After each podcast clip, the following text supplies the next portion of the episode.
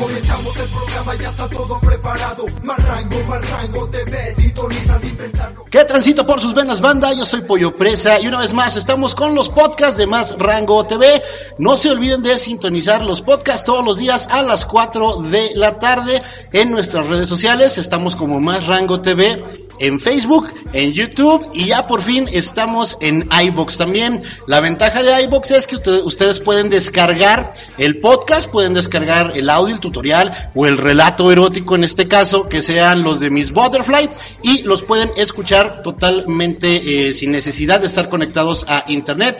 Haz de cuenta como si fuera una rolita. Así que búscanos en iBox, en Facebook y en YouTube como Más Rango TV. El eslogan de esta nueva temporada es apaguen las cámaras, prendan los micrófonos. El día de hoy se encuentra conmigo eh, una persona que es la primera vez que viene a grabar a los podcasts de Más Rango TV, pero seguramente ustedes lo reconocerán por ahí en algunos videos anteriores que tenemos en el canal sobre el tema de emprendimiento. Se encuentra conmigo Manuel Vargas. ¿Cómo estás, carnal? ¿Qué tal? Buenas noches, un gustazo estar aquí en el podcast de Más Rango TV con este tema del emprendimiento, aquí apoyando con puntos de vista. Muchas gracias, Pollo, por, por la invitación. Ahí está eh, el buen Manuel. Me dan ganas de decirte por apodo, pero no lo voy a hacer. no, dilo para que me conozcan. no, pues, bueno, si, si ustedes no lo ubican así, bueno, ¿quién será ese cuate? Se me suena la voz conocida, también conocido como Rosita, ¿cómo no? El famoso Este, Rosita. el famoso Rosita. Oye, carnal, eh, siempre que hablamos de emprendedores, a veces la gente que nos escucha, ya lo hicimos con el doctor Armando, la vez pasada dice, ay, chis, ¿por qué un doctor me está hablando de, de emprendimiento? ¿verdad? Pues que tiene que ver una cosa con otra. Y él nos platicó un poquito de su historia. Cuéntanos un poquito de tu experiencia en el tema de emprendimiento.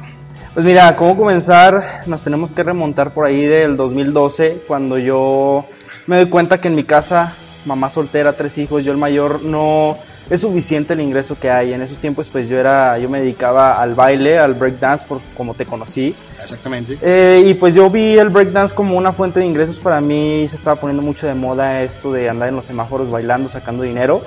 Y pues yo le metí por allí. Ahí fue cuando me di cuenta que si tú aprendes una habilidad, un conocimiento en específico, lo puedes explotar al, más, al máximo para poderle sacar provecho y generar ingresos de allí. Posteriormente, pues de ahí me fui topando con las personas correctas que me fueron enseñando pues conocimientos más específicos en áreas financieras, en este caso el bursátil. Por ahí estuve en redes de mercadeo, he estado en coaching, todo esto y de ahí para el real ha sido una evolución muy grande en, en cuestión del emprendimiento. Ahorita estamos apoyando pues a la gente a generar ingresos, todo esto para que pues bueno, ya no sea una historia más de un sueño frustrado que, que se queda allí como en algún pasado yo lo tuve. Ok, actualmente en la cuestión del emprendimiento, ¿a qué es lo que te estás dedicando? Ahorita estoy en marketing de afiliados, ¿sí? Es el proyecto más nuevo que tengo con un sistema automatizado de, de marketing por redes sociales. Por ahí tengo una academia de inversiones, emprendí alguna vez una agencia de viajes y ahorita el proyecto más fuerte y el que más amo es un proyecto de, de mezcal, mezcal natural de aquí de Durango. Eh, eso es lo que por cierto, este podcast está patrocinado por... Mezcal Teco- Tecomanús, lo pueden encontrar en Sublime, Avenida 20 de Noviembre, esquina con Bruno Martínez. Ahí pueden encontrar el mezcal del buen Manuel, que es uno de los proyectos que dices al cual le has tomado más cariño últimamente. Sí, es uno de los proyectos que le he tomado mucho cariño desde el proceso, porque es un proceso que se tiene que hacer más que con cuidado, con, con mucho amor, porque se nota, se Exacto. nota. Antes de, de pasar al tema que ustedes ya están viendo por ahí en el título del podcast, que es precisamente los retos a los cuales se enfrentan los emprendedores, platícanos un poquito más de, de este proyecto del mezcal, este, cómo se hace, ya dijimos ahí el punto de venta, o cómo llegas tú a decir, va, me voy a aventar con un mezcal. Mira, pues el mezcal yo lo conocí por medio de la que ahora es mi prometida.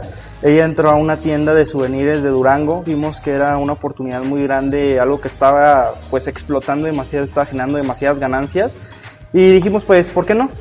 ¿Por qué no? Empezamos pues se podría decir muy pequeños, con botellas muy rústicas, un logo de a 100 pesos y, y es precisamente lo que quiero hablar ahorita, ¿no? Los, los retos que te enfrentas al principio pero poco a poco va, va evolucionando. El mezcal, más que nada, yo me enamoré y lo agarré más que como un negocio, como una forma de vida. Te digo, por el proceso que lleva, por todo lo que le tienes que dedicar. Y sobre todo por los momentos que vives gracias a la injerencia del mezcal. Entonces, pues sí, es un proyecto que, que sí me entusiasma mucho y que estoy ahí firme. Oye, es que no cualquiera puede decir, este, vamos a pistear esto, lo hago yo. Claro, claro, o sea, es algo que dices, llegas a la peda y vámonos. Ahí está, cómo no. Eh, Red, hablamos a, específicamente de este proyecto que te ha enamorado tanto y para que la gente nos empiece ya a meter en el tema. Eh, ¿Cuáles fueron, eh, no sé, los principales retos? Dime uno, el más fuerte que te hayas topado en este tema del mezcal. Mira, eh, más que en el tema del mezcal, yo siento que es un tema general en todos los emprendimientos que te enfrentas a un mercado muy voraz, a un, a un mercado que ya no se sorprende con nada, a un mercado que ya le vendieron todo no compró nada, pero que conoce de todo. Entonces, sí tiene, es uno de los principales retos que uno como emprendedor de cualquier cosa, pues se enfrenta. Porque tienes que saberte posicionar, tienes que saber innovar, tienes que saber una manera de sobresaltar tu producto, tu servicio, lo que estés haciendo. Es uno de los retos que yo siento que, que ahorita en el emprendimiento, con esto de las redes sociales y todo, pues, o sea, ya la gente no se sorprende tan fácil. ¿Qué consejo le podríamos dar a la gente que está iniciando en el tema del emprendimiento? Y lo repito otra vez, emprendimiento no es emprendedurismo para toda la gente que se aferra a ponerle así, yo no sé por qué, no sé esa palabra.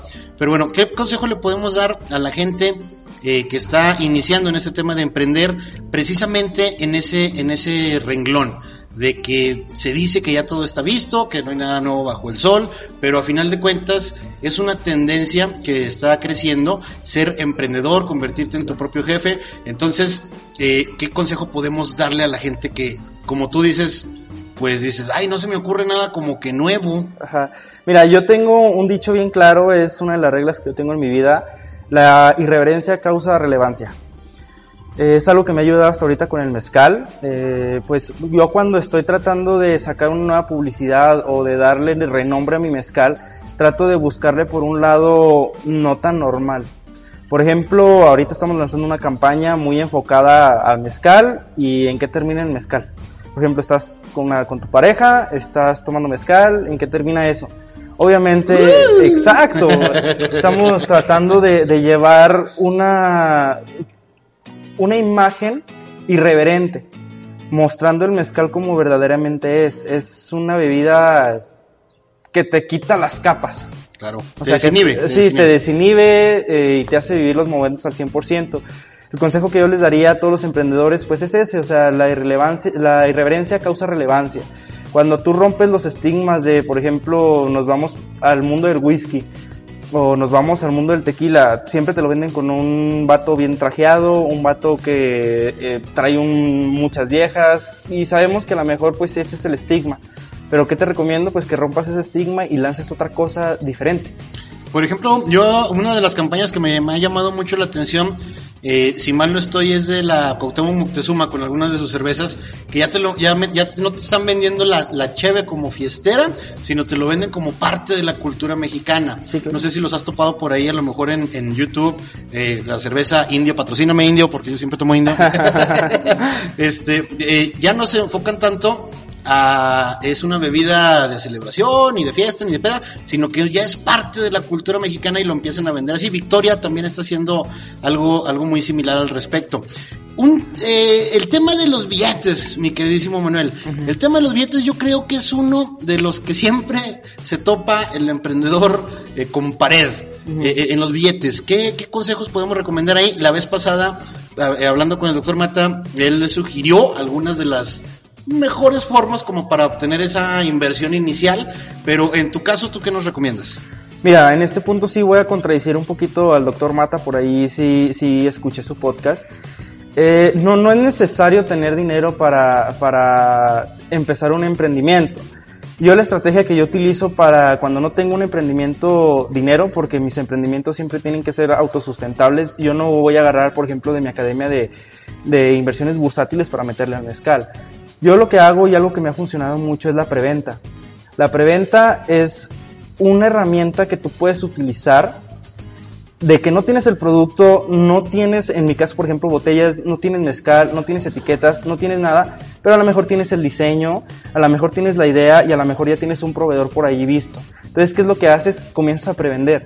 Yo llego contigo, pollo, ¿sabes qué? Mira, yo vendo esta botella de mezcal, así, así, así, es un mezcal eh, que viene de Pino Suárez, te doy todas las descripciones, te doy la imagen, ¿qué onda? ¿Me la compras? No, Simón. Ah, 200 pesos, va. Te la entrego mañana, te la entrego pasado mañana, va. No es una manera muy grande de empezar, pero estás empezando. ¿Y qué estás haciendo ahí? Ya estás posicionando tu marca. Y es algo que yo le he agarrado, por ejemplo, mucho a Carlos Muñoz, este chavo que anda de moda ahorita, el barbón ahí por Facebook, que, o sea, si no tienes dinero, comienza a prevender. Comienza a prevender y es una manera de empezar que no tienes nada, pero comienzas a, generar esos ingresos. ¿okay? Eh, para las personas que no tienen ese dinero para empezar su emprendimiento, y es un consejo que les doy, comienza a prevender. Claro, hay que ser inteligentes y hay que saber cómo, ¿no? ¿Y cómo es cómo? sí, mira, eh, es muy sencillo. Eh, aquí voy a agarrar un fragmento de, del libro de La regla de oro de Gran Cardón, que nosotros, todos nosotros, todas las personas tenemos una base de poder. Todos en nuestros contactos, todos en nuestras agendas tenemos personas que probablemente pueden ser las personas que nos pueden comprar. Entonces, ¿qué podemos hacer con eso? ¿Sabes qué? Si no le hablaste hace un año, hace dos años, le mandas un mensajito, oye, ¿qué onda? Soy Manuel de Mezcalte Comanús ¿qué onda? ¿Cómo estás? ¿Qué proyecto traes? Bla, bla, bla, bla. Comienzas a platicar con esa persona y posteriormente le planteas, ¿sabes qué? Mira, pues yo ando en esto, en esto y esto. ¿Qué onda? ¿Quieres probar? Sí. Eh. A, lo mejor de, a lo mejor de 100 mensajes que vayas a mandar te van a decir 5 que sí. Ok. Pero estás hablando de que, por ejemplo, en mi caso, que la botella cuesta 220 pesos, le vendes a 5 personas, ¿ya cuánto es? Ya son mil pesos. Dime si no puedes comprar con eso botellas, mezcal o meterle por lo menos publicidad para seguir prevendiendo. Entonces, es una manera muy buena de, empezar y que en, transformándolo en otro, en otro rubro, por ejemplo, en, bienes raíces es lo que se hace. No sé si tú alguna vez llegaste por ahí a escuchar el término de los fuck ups, no sé si lo, si te suena por ahí, que era precisamente, eh, creo que es marca registrada esa cosa, pero que era precisamente donde eh, emprendedores o ya inclusive empresarios platicaban mucho de, de, sus, de sus errores al iniciar ¿Tú cuál pudieras considerar que ha sido el máximo al cual le has aprendido? El máximo error es quererte comer el mundo en un bocado. En mis primeros emprendimientos, bueno, en los primeros dos o tres fracasé totalmente, ya como el cuarto ya fui como cuando le fue empezando a agarrar la onda. Y fue quererte comer el mundo de un bocado. Te caían 10 mil pesos y esos 10 mil pesos te lo ibas a gastar aquí en Durango en el mal del puerco. Ok. Eso me pasó demasiado eh, me metí mucho ese mundo de que ya agarré dinero, vámonos para allá, vámonos para acá, vámonos ya para soy rico. Ándale, o sea, quieres cumplir, más que gastarte el dinero, cumplir con expectativas que no deberías de estar cumpliendo, porque a final de cuentas te estás olvidando que lo estás haciendo por ti. Okay, no por sorprender a Pollo, no por sorprender a Vaca, no por sorprender a Chino, sino que lo estás haciendo por ti. Y al principio sí se te olvida sí se te olvida demasiado por cuestiones de que, bueno, en mi caso que vengo de una de un hogar clase media baja, entonces sí es así como que voy a sorprender a todos de que sí pude y me doy la gran vida. Ese es un error desde el del que más he aprendido. A final de cuentas pues sería como una eh, pequeña recompensa a corto plazo, ¿no? Sí, claro. O sea, ya saqué esto, me está dando frutos, vean cómo sí funciona aquí la parte, pero me olvido a lo mejor de, de más adelante, ¿no? de las siguientes 100 botellas que tengo que vender y todo este rollo, y me lo gasto pues ahora sí que faroleando, ¿no? y, y, aguas que, que, por ejemplo, a mí me pasó que yo lo veía así como que una recompensa a corto plazo que no está mal, pero no sabía poner límites. Entonces, ¿Qué me pasó? Que un día me encontré, fui a checar mi cuenta de banco y ya la tenía en ceros. Uh. y es así de que, pues otra vez empezar, ¿no, carnal? Eso, para mí es como un jueves o algo así. Entonces, sí es algo muy, muy marcado que yo tengo hasta el día de hoy, que sí me sigo gastando, pero ya, pues, ya gané tanto, voy a apartar tanto y es lo que me voy a gastar en esto. Y lo demás, pues prefiero dárselo a mi prometida para que me lo cuide, ¿no? Porque está canijo.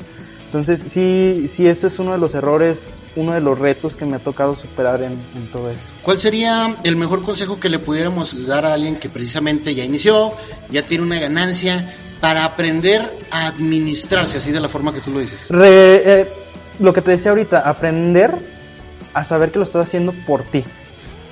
Lo estás haciendo por ti no por sorprender a la chica más bonita de la secu, de la prepa, de la universidad, no por sorprender a la chica más bonita del antro, no por sorprender a tus tíos, a tus primos, a tus amigos, lo estás haciendo por ti. Lo estás haciendo por ti y si te quedas en ceros como alguna vez me quedé yo, ¿a quién vas a sorprender? Entonces, Ahí ese, está. ese- ese es... Rosita un- 2020, frase célebre. ese, ese es un consejo que yo les doy, o sea, siempre hazlo por ti y siempre que te caiga dinero, ese dinero es para ti, pero no para que se lo vayas y se lo regales al güey del antro, ¿no? Entonces, Sí, sí, sí. No es lo mismo ser borracho que cantinero.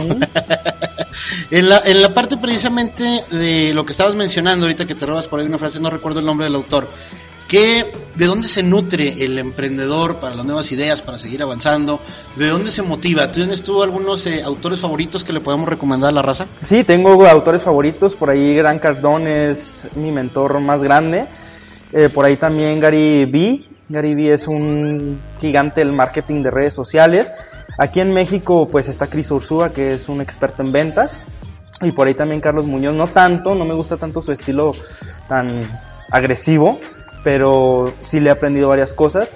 Y una cosa que yo les digo a los emprendedores, para que se mantengan motivados, pues siempre estén metiendo al cojo, ¿no?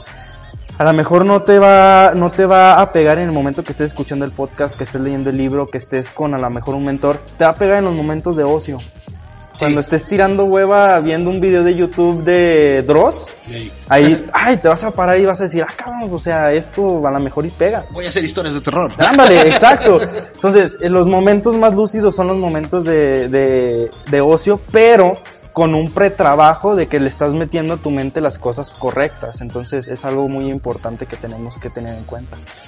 La parte de la lectura es importantísima, banda, sobre todo eh, para ustedes que quieren emprender y que quieren a lo mejor, como dices, eh, generar esta nueva idea que no está debajo del sol o modificar alguna ya existente dándole algún giro interesante o irreverente, como dices tú, es algo que siempre les vamos a recomendar en los podcasts. Inclusive por ahí tenemos una eh, idea también de hacer un, podcast precisamente recomendando libros y autores específicos, más a detalle, eh, para que ustedes puedan tener como su bibliotequita, ¿no? De, pues ahora sí que de, de emprendimiento. ¿Qué razón me das tú? ¿Cómo se te hace la onda de estos, eh, pues voy a decirles forma de emprender, pero que se van mucho a las cuestiones piramidales, que también eh, de alguna forma están de moda, la gente se va mucho con la finta, o se les vende mucho la finta de trabaja en tu casa, sé tu propio jefe, no tengas horario y todo este rollo, que sí es parte del, sí es parte de ser emprendedor, pero a veces la gente se va por lo fácil, eh, incrustándose en estos esquemas piramidales, ¿a ti qué opinión te refieren? Mira, eh, mi primer emprendimiento de hecho fue un esquema de ese tipo. Y algo que yo sí aprendí y que lo he ido reforzando conforme pasa el tiempo, que no es muy buena idea para hacer tu primer emprendimiento. Si es tu primer emprendimiento, una red de mercadeo, un sistema piramidal, como se le quiera llamar, no es buena idea. ¿Por qué? Porque para eso tienes que traer ya una curva de aprendizaje muy grande. ¿Por qué? Porque ellos te dicen, el primer mes vas a generar tanto, que tal. Sí hay casos, sí hay casos, pero volteas a ver las historias de esas personas que lo lograron en el primer mes y esas personas ya fracasaron un bar, ya fracasaron una estética, ya fracasaron eh, lo que sea. Pero para entrar a un negocio de ese tipo, sí tienes que tener una curva de aprendizaje muy buena. Otra cosa, aguas con los líderes con los que te juntas. Porque muchos sistemas de ese tipo tienen muy buenos líderes que están cobrando muy buen dinero, pero que no tienen el volumen necesario para cobrar ese dinero. ¿A qué me refiero con esto? Las personas que saben un poquito de esto y a las que no. Hay tres patas eh, y las personas que están cobrando 50 mil dólares al mes no tienen todo el equipo completo para estar cobrando eso. Lo firman por contrato. A mí me pasó. Eh, cuando yo estaba en este tipo de emprendimientos, el líder que estaba hasta arriba de conmigo, resulta que tenía 250 y tantas personas y estaba cobrando como si tuviera 700 personas. Entonces eso se le llama piernas fantasma, etcétera. Aguas, Que ahí es donde se cae todo el que es cuando se cae cuando te cachan, porque si te cachan, pues, no, pues no va. Eh, pero sí es una recomendación. Primero, no es muy buena idea para que sea tu primer, primer, primer emprendimiento. Y segundo, que aguas con los mentores con los que te metes, porque no todos son buenos líderes. Y me atrevo a decir que la mayoría sí tienen ese tipo de, de, de- cuestiones. Ahí está. Eso no sería una idea muy eh, grata para un primer emprendimiento. ¿Cuál sí sería una buena idea para tu primer emprendimiento? En caso de que haya por ahí alguien que apenas está como que, bueno, yo traigo esa espinita de, de, de a ver por dónde le entro, estoy leyendo, estoy buscando, eh, me estoy juntando con gente y todo el rollo. ¿Cuál sería la recomendación para un buen primer emprendimiento? Mira, un primer emprendimiento ahorita en la época en la que estamos es vete a internet, carnal. O sea, vete a internet, puede ser, eh, existe por ejemplo Amazon FBA, existe el marketing de afiliados, existe el e-commerce ya en sí un poquito separado del, del Amazon FBA. Son las mejores opciones, cara. En sí a mí me gusta más el marketing de afiliados porque pagas una, una membresía de por vida y le comienzas a dar promoción, promoción, promoción, promoción. Y de lo que salga, ahí te toca una comisión. Por ejemplo, yo en el sistema que ahorita estoy promocionando no es mío. Lo acabo de adquirir, pero voy a adquirir el 100% de comisión. Entonces, es un sistema que yo por cada vez que promocione y cada vez que le venda, por ejemplo, a un pollo, a un vaca, me van a caer mil pesos. Sí, entonces el marketing de afiliados es un una herramienta que te puede ayudar a comenzar porque puedes hacerlo con tráfico orgánico hasta con una marca personal que hayas manejado más o menos, con Facebook Lives, imagencitas, vas atrayendo gente y a lo mejor en dos, tres meses te cae tu primera venta, pero ya no tienes que rendirle cuentas a nadie porque la comisión va a ser tuya. Ahí está, esa es una buena idea, buena estrategia, métense, chequense sobre todo todo este rollo. Va a ser muy difícil que nosotros en el podcast, eh, con el invitado que sea, les demos el hilo negro del emprendimiento. Básicamente lo que nosotros podemos hacer por ustedes es marcarles a lo mejor alguna dirección, darles a lo mejor un, buen consejo, un buen tip para que ustedes no, no, caigan quizá en los mismos errores o se puedan saltar eh, esa parte, ¿no? Sí, algunos quizá irse, irse un poquito más a la, a la segura. Eh, platícame más un poquito de la cuestión que estabas diciendo ahorita de, de, comprar esta, ¿era qué? ¿Franquicia o? Sí, una franquicia. Comprar esta franquicia, eso es obviamente para la gente que ya trae, que ya trae ahí algún billetito que puede invertir. Mira, por ejemplo, eh, se le llama franquicia en este caso a lo que yo acabo de adquirir, pero hay franquicia, en este caso, por ejemplo, hay de mil, de 50 dólares, 100 dólares y 200 dólares. No estamos hablando de una franquicia Wings, Applebee's, nada de eso. Pero, o sea, es algo muy accesible, mil pesos, y aparte pues tú lo que le quieras meter de publicidad, ¿no? Es una franquicia que te ayuda más que nada primeramente a saber cómo traer tráfico, es una escuela. Te enseña cómo traer tráfico, cómo hacer, cómo convertir eh, esos suscriptores en franquiciados, bla bla bla. Y posteriormente tú mismo, si lo quieres, ya aprendido todo el sistema, lo puedes vender y te da el 100% de, de, comisión. En este caso, por ejemplo, en marketing de afiliados hay muchos más productos que de precisamente de network marketing, hay para coaching, hay para hasta para mejorar tu vista de los ojos, que puedes pedir permiso para ser un afiliado y vender ese producto y mantener una comisión. Ok, pero obviamente tienes que pagar algo. Hay de productos a productos, más caros, más baratos, a lo mejor más eficientes, menos eficientes si tú quieres, pero siempre está ahí la puerta abierta de, de, hay para todos presupuestos, pues. Ahí está. Eso, eh, como ya lo dijimos hace un momento, eso es cuando ya traes ahí un billetillo ahí guardado, que dices, ¿dónde, dónde, lo, dónde lo meto, dónde lo invierto, dónde, le, dónde lo acomodo? eh, hay otro tipo de emprendedores que yo creo, a mi punto de vista muy particular, que son los más que son los de, oye, yo sé cortar el pelo, oye, yo sé, este, no sé, arreglar calzado, eh, yo sé hacer esto eh, de manera, pues artesanal, vamos a decirlo de alguna forma, y que quieren poner su negocio, que quieren emprender de esa forma, eh, básicamente ofreciendo algún servicio o algún producto de manufactura personal. Eh, ¿Qué buen consejo le podríamos dar a ellos que ya tienen la idea, ya tienen el camino, ya aprendieron esa habilidad de hacer cualquier cosa que, estén queriendo hacer, pero no hayan como por dónde empezar? Mm, voy a referir dos temas eh, que nos pusieron en comentarios la vez pasada. Por ahí decía una persona, me acordé ahorita por los zapatos, que él eh, trabajó mucho tiempo con un zapatero, no de los que vende zapatos, sino de los que hace zapatos. Y por ahí pues, le aprendió al, al, al business, le aprendió al negocio, le aprendió a la manufactura. Y dice, su primer bronca fue, dijo, ah, caray, este, pues a lo mejor voy a eh, eh, requerir equipo, maquinaria, no sé, eh, obviamente material, materia prima para, para realizarlos, un local, esto, el otro. Entonces empezó así como que a quebrar la cabeza. Eso fue lo que yo alcancé a rescatar de ese comentario. ¿Qué le podríamos recomendar a esa persona? Mira, pues en este caso, por ejemplo, el chavo este de los zapatos, no conozco mucho del mundo de los zapatos, pero algo que sí le puedo decir, pues vuelve a los básicos. O sea, no te puedes ir a una manufactura tan grande siendo tu primer semana. O sea, mm, me imagino que a lo mejor con un par de herramientas, eh, comprar un poquito de materia prima, puedes armar un par de zapatos, ¿no? Eh, que me corrija si estoy en lo equivocado. Hay que nos digan en los Sí, ahí, comentarios. por favor. Pero pues vuelve a los básicos. O sea, y es lo que te digo, si tú no tienes un capital grande para empezar, pues bueno, ve con tu power base, con tus, con tus contactos que creen que puedas necesitar un zapato o que creas que te pueden comprar un par de zapatos y diles, oye, ¿sabes qué? Mira, hago esto y esto y esto y esto. ¿Los tienes? No, no los tengo, pero mira, así, así, así. Yo te los hago a ti, a la medida, como tú gustes, les pongo lo que tú quieras y te los dejo en tanto. Ya él haciendo sus cálculos an- con anterioridad, ¿no? Haciendo la preventa, como dices. Ándale, haciendo la preventa. Ok, bueno, te los paga y comienzas a hacerlo, pero ese par de zapatos.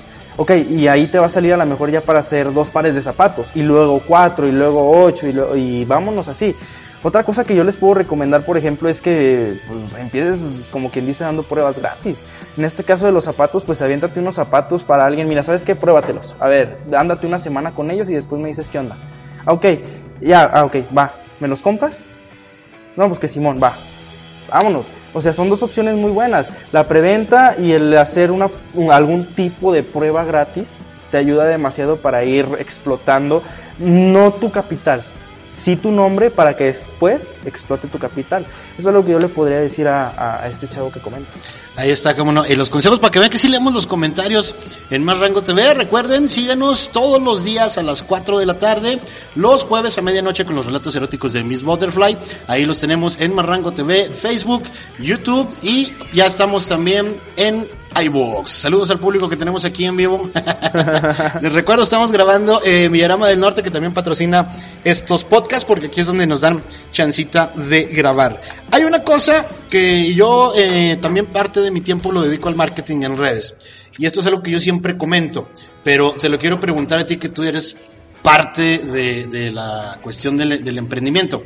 Eh, la importancia, a tu punto de vista o en los proyectos que has tenido, de las redes sociales para poderle darle, eh, poder darle, perdón, ese empujoncito, esa visión, este, esa relevancia a tu proyecto, a tu producto, a tu servicio. Mira, es bien importante porque ahorita las redes sociales te permiten segmentar exactamente el buyer person, o sea, la persona que te va a comprar. Te permiten exactamente llegar a la persona que quieres llegarle. ¿Por qué? Porque, por ejemplo, si tú inviertes 10 mil pesos en un espectacular que está en una de tus calles principales, a lo mejor ya hasta tu buyer persona no pase por ahí Sí, y estás haciendo un gasto de Oquis. Entonces, las redes sociales lo que te ayuda es, si por ejemplo le metes publicidad de paga, vas a llegar a la persona a la que quieres. Pero por ejemplo, si llegas a hacerlo por un tráfico orgánico, pues sí le estás tirando a todos como un espectacular, pero con más impacto. ¿Por qué? Porque ahí el espectacular no va a llegar una persona y va a llegar, ah, me lo voy a llevar ahí por mi casa para que lo vean. A cambio, en redes sociales una persona sí puede llegar a compartirlo, pone en su muro y a lo mejor una persona de las personas que tiene como amigos sí está interesada. Entonces, ese es el poder de las redes sociales. ¿ok? Y es algo, por ejemplo, que yo tengo muy claro que la publicidad como está ahorita actualmente va a desaparecer. Ya desapareció, por ejemplo, la sección amarilla. Exacto. O sea, ya no. Bueno, todavía existe. Todavía hubo una versión, creo, el año pasado. Pero ya era como una revistita de estas de, de adolescentes. o sea, cuando antes era como una Biblia. O sea, era pesada. Sí. De hecho, se decía que cuatro secciones amarillas podían detener una bala. o sea, porque eran libros muy. Era, era la publicidad del momento. Era, era la red social. O vendríamos siendo el abuelito de la red social que conocemos a la, a la fecha. Claro. Este, es muy importante, banda, eh, que chequen precisamente lo de las redes sociales.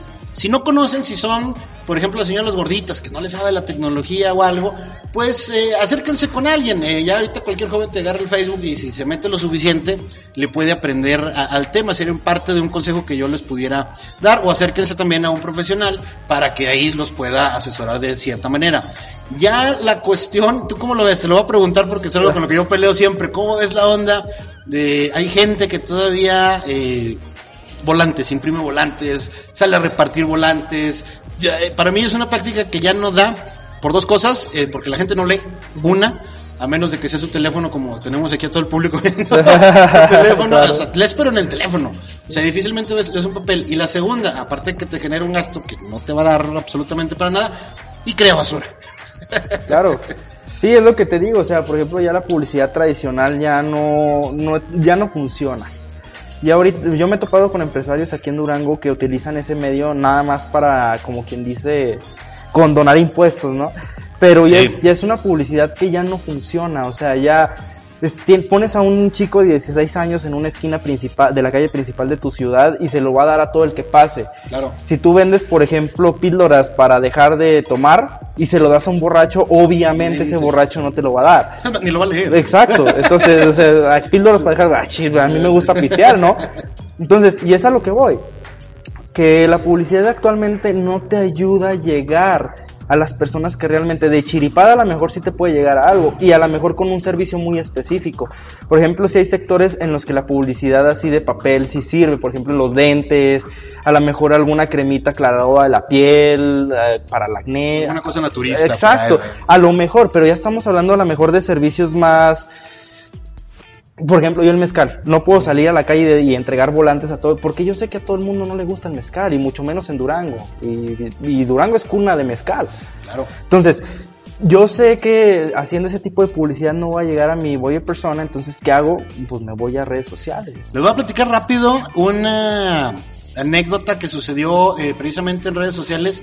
En Facebook, un artista mexicano, no recuerdo el nombre, pero sí recuerdo que era, creo que el DF o Ciudad de México, allá por aquel rumbo, que eh, él hacía sus pinturas y luego obviamente les tomaba foto, las promocionaba en su paginita de Facebook y un día se metió a hacer estas promociones pagadas. Ajá. Este, de hecho fue fue noticia y se hizo muy viral. Facebook se encargó de hacerla muy viral esta nota por lo siguiente, el chavo le quiso poner eh, 100 pesos a esta promoción que hizo. Eh, se le fue la onda, se le fue la mano, no sé cómo estuvo, le puso 10 mil pesos a la promoción de sus pinturas. Entonces, cuando hace la, cuando hace la promoción y todo el rollo, él no se da color de todo este rollo. Cuando se le descuenta su tarjeta, pega el grito en el cielo y dices, ¿cómo fui a gastar 10 mil pesos en todo este rollo? Pero no sé si haya sido por el billete o haya sido mismo Facebook. Eh, al cuate se le vendió, recuperó en dos semanas lo que le había metido, eh, vendiendo precisamente sus obras de arte, le encargaron más, luego se lo llevaron a exponer en unas galerías ahí famosas de la Ciudad de México, o sea, le resultó, es un caso obviamente aislado, pero eh, mm, yo creo que sí representa claramente lo que es el poder que puede tener las redes sociales. En este caso, pues al cuate se le fue la onda, se le fue la olla, le metió 10 mil, pe- 10 mil pesos cuando le quería meter 100. Yo no sé cómo te equivocas en eso, quiero pensar que fue por el punto 00 o, o no sé qué pasó ahí. Pero eh, eh, el, el chavo ahorita, eh, ya no sé si a la fecha, pero en su momento despuntó, recuperó bastante de lo, de lo que había invertido sin querer y se dio a través precisamente de una paginita muy sencilla, eh, se hizo viral, medios de comunicación se fueron contra él, este, me refiero a, a investigar la historia como había estado y resulta que el cuate artista, este joven, por cierto, con 27 años más o menos, de repente ya estaba exponiendo en galerías. Es parte de lo, de este mundillo de las redes sociales que a veces uno piensa que nada más es para cotorrear y compartir memes. Sí, no tengo nada en contra de eso, del entretenimiento, pero también te puede servir mucho para los negocios. Mi estimadísimo Rosita, aviéntate otra vez tu, tu comercial de, tezca- de Mezcal Tecomenús. Eh, Pues este podcast está patrocinado por Mezcal Tecomanús, lo pueden encontrar en Avenida 20 de Noviembre, esquina con Bruno Martínez en la tienda de Sublime. Ahí llegue- lleguen con Indira, digan que van de nuestra parte y los dejan buen precio. Ahí está, cómo no. Por cierto, la gente a veces comenta, deja por ahí en la parte de los comentarios dudas, preguntas, sugerencias. Yo siempre les digo que vamos a estar ahí al pendiente de todo. Pero si la gente tiene a lo mejor una pregunta muy específica para ti, eh, ¿cuáles son eh, tus redes sociales? ¿Dónde te podemos encontrar? Mira, en Facebook me encuentran como Manuel Vargas. Eh, pues es difícil encontrarme por ahí. Está mi fanpage, Te reto a ser exitoso de Manuel Vargas. En Facebook aparezco como Manuel Vargas V-A-O-B, porque no había otro, no había otro nombre de usuario. Y el podcast en Spotify, que está como mensaje chingones, ahí está también mi WhatsApp. Ok, ahí para que lo chequen si tienen ustedes alguna duda o dicen a lo mejor, oye, yo me quiero pegar contigo también para entrarle a esta onda del emprendimiento, pues ahí lo pueden ustedes encontrar. Eh, algo que siempre la gente nos pregunta cuando hablamos de, de emprendimiento. Y ya más o menos yo creo que quedó la duda clara con lo que nos estás platicando, pero lo voy a preguntar para que la gente no nos lo vuelva a poner ahí en comentarios. que si es necesario tener alguna carrera o estudios específicos para ser emprendedor. No, claro que no. No, no es necesario. Simplemente yo soy un fiel creyente que la, la educación actual te mata, te mata ese, esa aspiración de ser emprendedor por cuestiones de que hacen ahí eventitos para emprendedores, pero siempre la educación está enfocada a cumplir un horario, a que si no vienes hay un castigo, hay una sanción, a que tienes que sacar ciertos resultados para poder sacar. Y en el emprendimiento no es requerido eso porque siempre, y vuelvo a lo mismo, estás trabajando por ti. Si así tú lo mides un 10 que sacaste mil pesos en una semana, eso ya es un 10 para ti.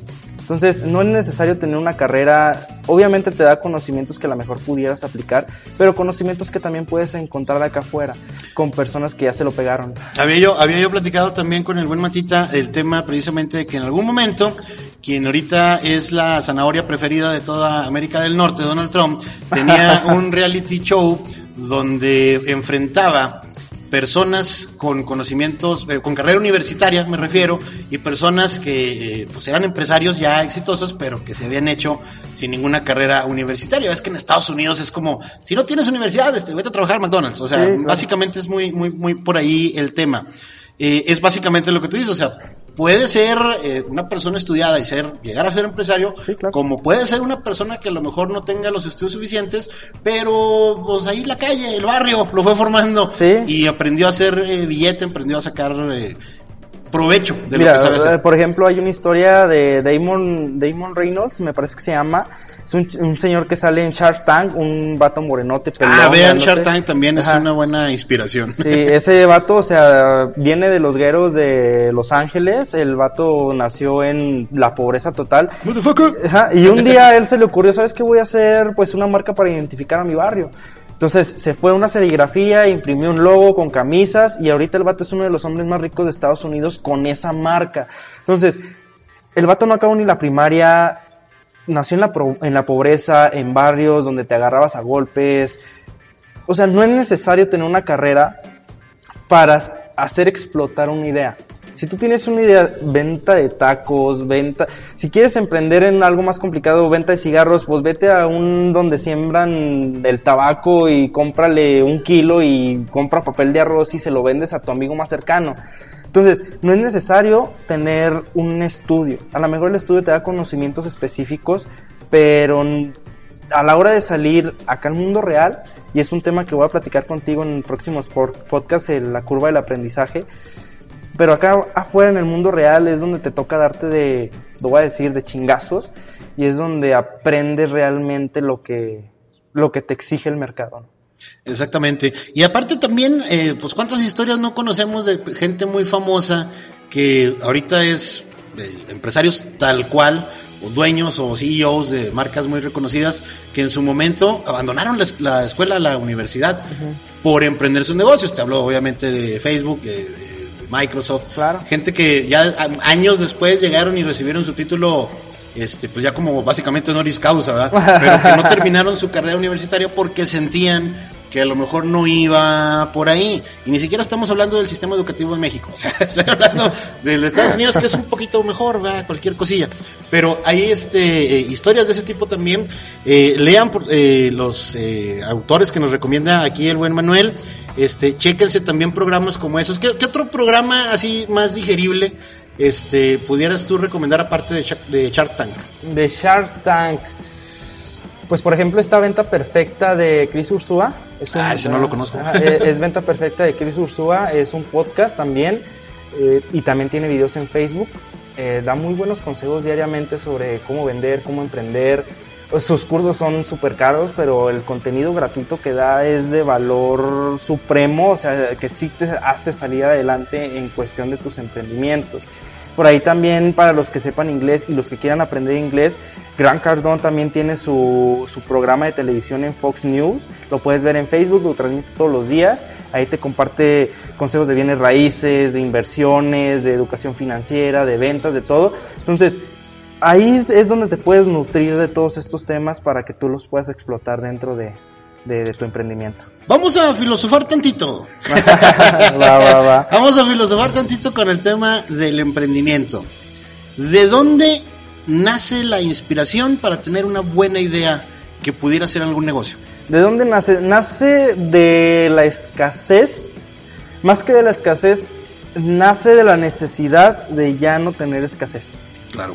Por ejemplo, un día te puedes encontrar jodido como yo, eh, en tu casa sin nada que hacer, dices, ya no tengo varo para regalarle a mi chica, no tengo varo para apoyar a mi mamá, no tengo varo para hacer lo que yo quiero, y pueden hacer de ahí la necesidad, porque a final de cuentas el emprendimiento es una necesidad que te nace a base de lo que no tienes. O sea, la mayoría de los emprendedores actualmente escucha sus historias y vienen de casas pobres, de casas con carencias, de casas de familias que no tienen dinero. Y, y es que es así. Cuando tienes la necesidad lo haces. Y básicamente, este, eso me recuerda mucho a una de estas frases que dice Elon Musk. Este, para quien no lo ubique por ahí, este, pues son los carritos Tesla, pocas palabras. Pero él en algún momento decía que las transacciones, sobre todo en línea, eh, se le hacía muy difícil manejar el dinero en efectivo, tarjetas de crédito, ven y deposítame y todo. Y el vato creó PayPal, Claro. que es una de las principales herramientas de pago en línea que existen en la, en la actualidad. Entonces, chéquense ustedes las carencias que tienen, así como, como dice eh, Manuel, chequen las carencias y la forma en la que ustedes las puedan eh, solventar o sacar adelante, de ahí pueden hacer una buena idea de emprendimiento dices, oye, si a mí me hace falta, debe haber por ahí más gente que le haga falta. Entonces, eso ya es algo que tú pudieras a lo mejor vender, ¿estás de acuerdo? Sí, claro, claro. O sea, siempre a haber, tú tienes una carencia y no eres el único en el mundo que la tiene. Entonces, si a ti te hace falta dinero, a la mayoría de la gente le hace el dinero. Si tú aprendes a hacer dinero, posteriormente puedes ayudar a las, a, la- a las demás personas a hacer dinero y recibir dinero de. Algo, algo a algo cambio. a cambio, ¿no? Entonces, es, es un juego de dar, dar, o sea, tú aprendes, como te decía al principio, aprende una habilidad específica, si estás jodido, aprende una habilidad específica, sea lo que sea, véndela, te va a traer dinero y a la otra persona por ende también le va a traer dinero. Y es algo que yo tengo bien en claro y que quiero dejar bien en claro, el emprendimiento es un dar, dar, güey. Porque si tú nada más emprendes por tener dinero tú, güey, ¿cuánto te va cuánto te va a durar, güey? Claro. ¿Cuánto te va a durar? Entonces siempre tienes que ver por, por, por la demás gente, por la demás gente que puedes ayudar, cómo cambiar su vida, todo eso, ¿no? Había, había una historia que no, no, no creo yo para nada que sea cierta, pero se decía que la persona que inventó los ralladores de queso, estos viejitos, también inventó los curitas. Eh, O sea, ¿por qué? Porque la gente al utilizarlo, pues se, Se raspaba y ahí hizo su, su negocio redondo. También ustedes pues, pudieran verlo de esa forma. Yo, por ejemplo, conozco un negocio de gorditas que son gorditas miniatura, que venden creo que a tres pesos la gordita, o sea, una gordita en tres pesos no la encuentras en ningún lado. Pero lo que hacía este cuate es que con esas gorditas de tres pesos, si a ti te gustaba, por ejemplo, el chicharrón, los frijoles, la discada y la deshebrada, ¿sí? Con la misma cantidad de dinero que tú te podías comprar a lo mejor una de chicharrón y una de frijoles, ya te podías comprar cuatro o cinco gorditas de diferentes guisos chiquitas. Sí, claro. Y así como que te ibas más a gusto, porque, ay, comí de todo y me, y me eché cinco gorditas, en, que en realidad son más chiquitas. Entonces, ahí véanle también ustedes la forma, también a la inversa, pues hay gorditas gigantes, ¿verdad? Este, hay gorditas bandido, también ahí le mandamos un saludo a Tortas Rispa, Rispa. del buen chinito, que ahí más a rato a ver si nos viene a hacer un comercial, pero es también parte de lo que, de lo que tenemos, cómo modificarlo, a lo mejor eh, entrándole al tema de la, de la irreverencia como lo manejas tú, y de ahí te puede salir alguna idea que es la idea que, que a lo mejor está por ahí escondida en tu subconsciente y no la quieres, no la quieres ver. Eh, a la fecha y con la experiencia que tienes en la cuestión de emprendedores, no sé si tú te has acercado a estas distancias, pero te quiero preguntar, ¿cómo ves el papel de los tres órdenes de gobierno, federal, estatal y municipal, en la, en la cuestión del apoyo o del fomento a los emprendedores? Mira, yo aquí en un aspecto municipal sí me he topado con muchos aspectos que no, que no me ayudan. Por cuestiones a lo mejor personales, por cuestiones a lo mejor de conveniencia propia. Pero pues no tiene que ser igual para todo mundo. Eh, yo estoy en un mundo muy difícil que es, por ejemplo, en este caso el mezcal, el alcohol, que es un mundo en el que tienes que andar mucho, tienes que tener muchos permisos. Y, y, eh, y, sí me he encontrado con ese tipo de barreras, al menos con el gobierno municipal, con el estatal, pues uh, muestran tu, su apoyo, muestran su apoyo al emprendimiento. En Twitter. en Twitter, o sea, pero ya a la hora de que te acercas, pues tampoco, ¿no?